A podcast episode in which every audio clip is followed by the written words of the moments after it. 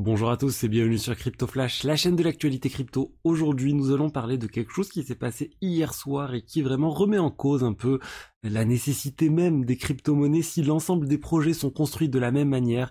C'est juste assez incroyable ce qui s'est passé honnêtement. Imaginez un protocole qui vole de l'argent à ses utilisateurs.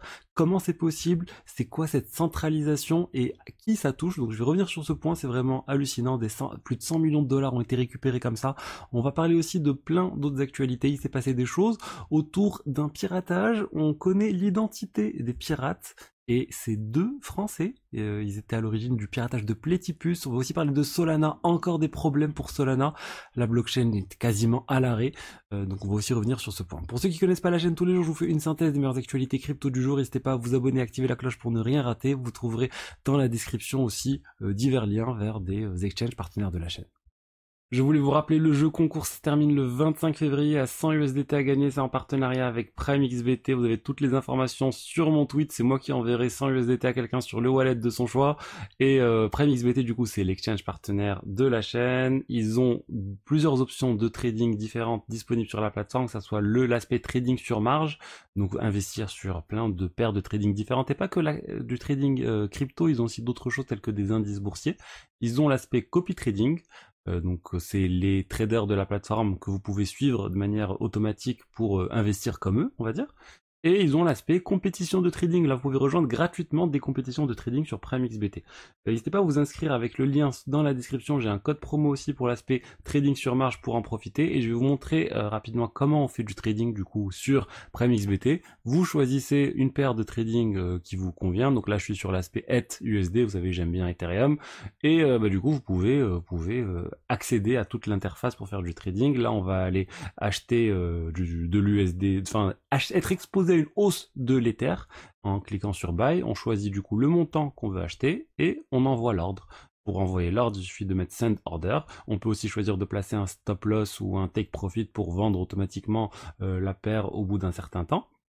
Et voilà, je clique sur Send et c'est bon, l'ordre est envoyé. Vous pouvez le clore ensuite en cliquant sur la petite croix ici. Voilà, je vous rappelle, le lien dans la description, le code, le code promo aussi.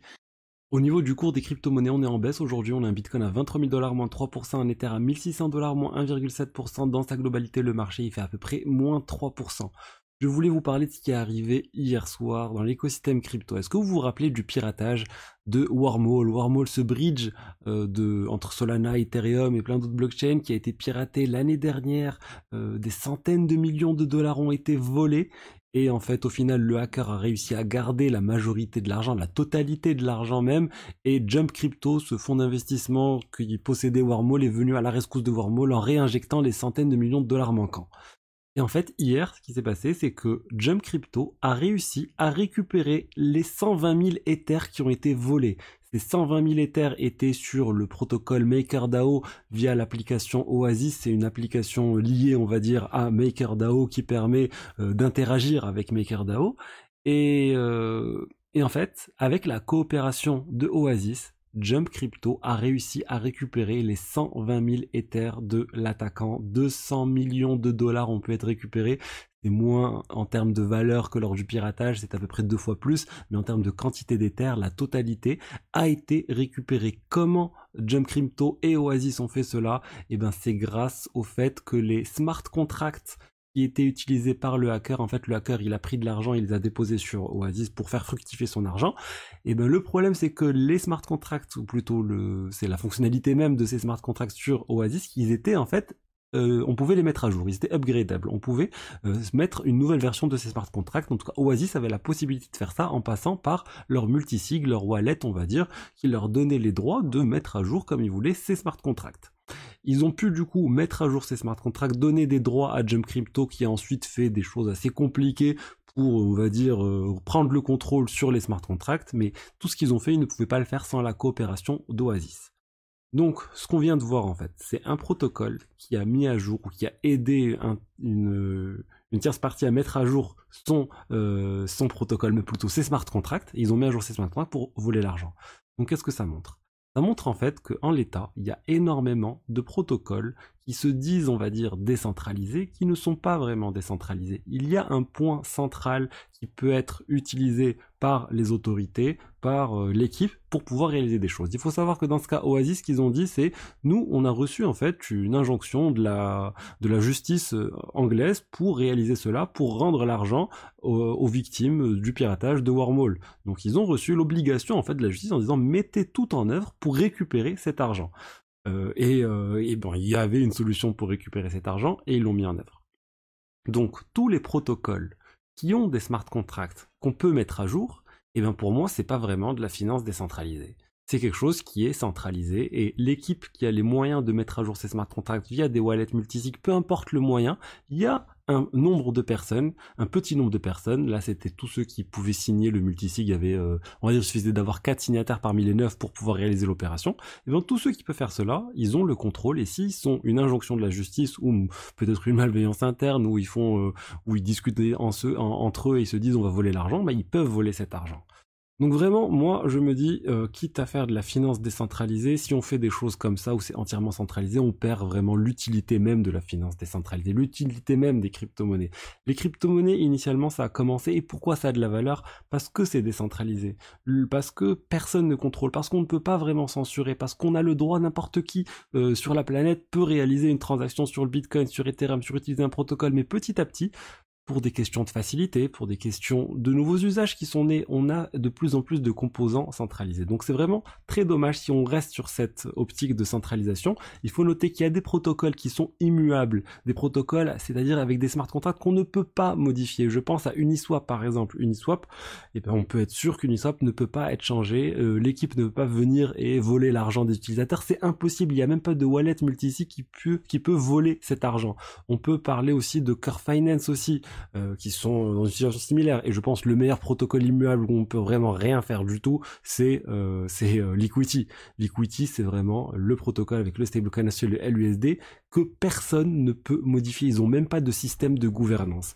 Donc moi, ce que j'encourage, c'est qu'il y ait de plus en plus de protocoles de ce type. J'espère que dans le futur, ça sera comme ça, que les gens vont arrêter d'utiliser des choses complètement centralisées avec ce risque-là, parce que là, vous, allez me dire, oui, c'est bien finalement, c'est juste le pirate qui a été volé, mais ça aurait pu être autre chose. Ça aurait pu être le gouvernement de je ne sais pas quel pays qui dit, euh, rendez-moi l'argent de toutes ces personnes pour x ou y raison avec une bonne injonction de la justice.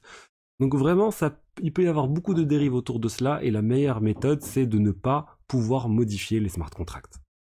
Donc voilà, c'était mon coup de gueule du jour, mais vraiment, il y a de moins en moins de personnes qui s'intéressent à cela, à cette décentralisation, et euh, ce qui intéresse tout le monde, et on va dire, par moi le premier, je fais beaucoup attention au cours des crypto-monnaies, à la spéculation, etc.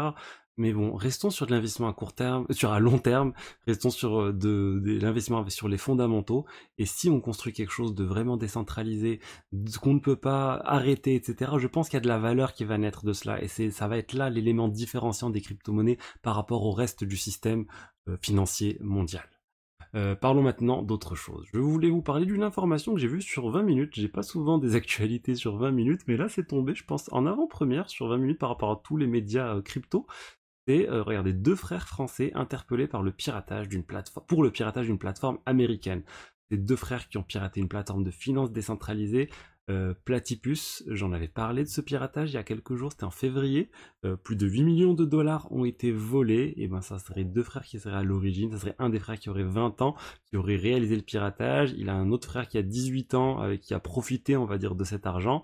Les enquêteurs ont retrouvé plus de 210 000 euros de crypto-monnaie euh, à leur domicile. Et euh, ce qui est intéressant aussi, c'est que c'est sur un signalement de Binance que les enquêteurs ont euh, pu euh, mener l'enquête et avancer sur tout ça. Donc Binance les a vraiment aidés. Les, le hacker a dû passer en partie par Binance pour réaliser le piratage et du coup ils ont pu trouver sa trace. Ça a été fait via un flash loan. Je vous ai déjà parlé des flash loans, ces prêts qui sont remboursés lors de la même transaction. Et ce qui est notable aussi, c'est que les pirates en fait, ils ont peut-être, ils ont volé plus de 8 millions de dollars, mais ils ont réussi à récupérer que 270 000 euros. Il y a, euh, on va dire, plusieurs, il y a 2 millions et quelques qui ont été récupérés par le protocole. Les pirates se sont fait pirater par le protocole initialement et du coup ils ont réussi à récupérer l'argent. Et il y a plus de 6 ou 7 millions, 5 millions qui sont, euh, qui sont bloqués dans les smart contracts du pirate qui avaient mal fait les choses aussi. Donc finalement, ils ont fait tout ça, ils ont sûrement allé en prison pour juste 270 000 euros et ils en ont utilisé 60 000. Donc bon, c'est assez triste et euh, ce qui c'est assez triste, enfin tout ça, je parle du piratage, pas du fait qu'il soit fait euh, attraper, surtout qu'il y a des moyens vraiment légitimes de, récupérer de l'argent. Quand on trouve des failles de sécurité sur un protocole, on peut les remonter au protocole, obtenir une récompense. Oui, ça sera moins, ils n'auraient pas eu les 8 millions de dollars, ils auraient peut-être eu, eu sûrement pas 300, 400, 500 000 euros, 1 million d'euros dans le meilleur des cas, mais ils auraient pu avoir de l'argent vraiment propre et ne pas avoir de problème avec la justice. Euh, parlons, parlons maintenant de Solana. Solana a encore eu des problèmes, le réseau était quasiment à l'arrêt. Ils ont fait, fait une mise à jour sur, euh, sur Solana et la mise à jour ne s'est pas très bien passée.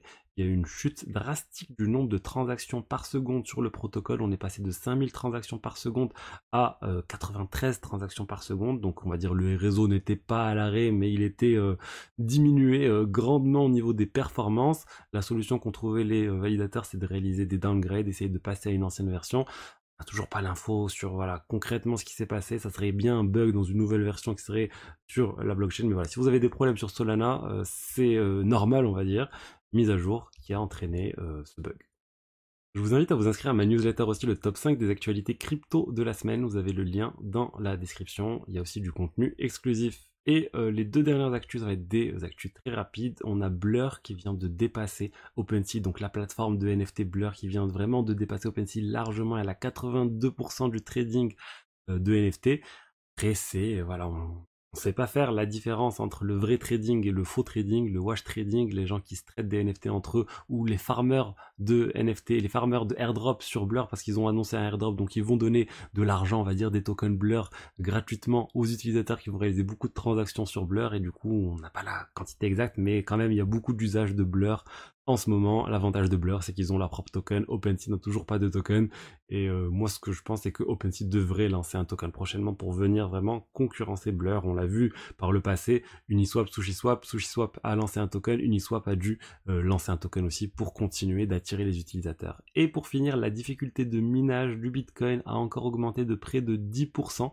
Il y a de plus en plus de mineurs de Bitcoin.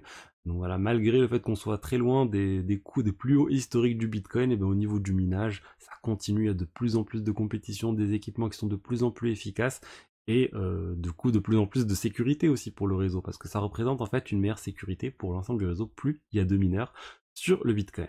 Donc voilà ce que j'avais à vous dire aujourd'hui sur l'écosystème crypto, j'espère que le contenu vous a plu, si c'est le cas n'hésitez pas à liker, commenter, vous abonner, et je vous dis à demain pour la suite. Au revoir.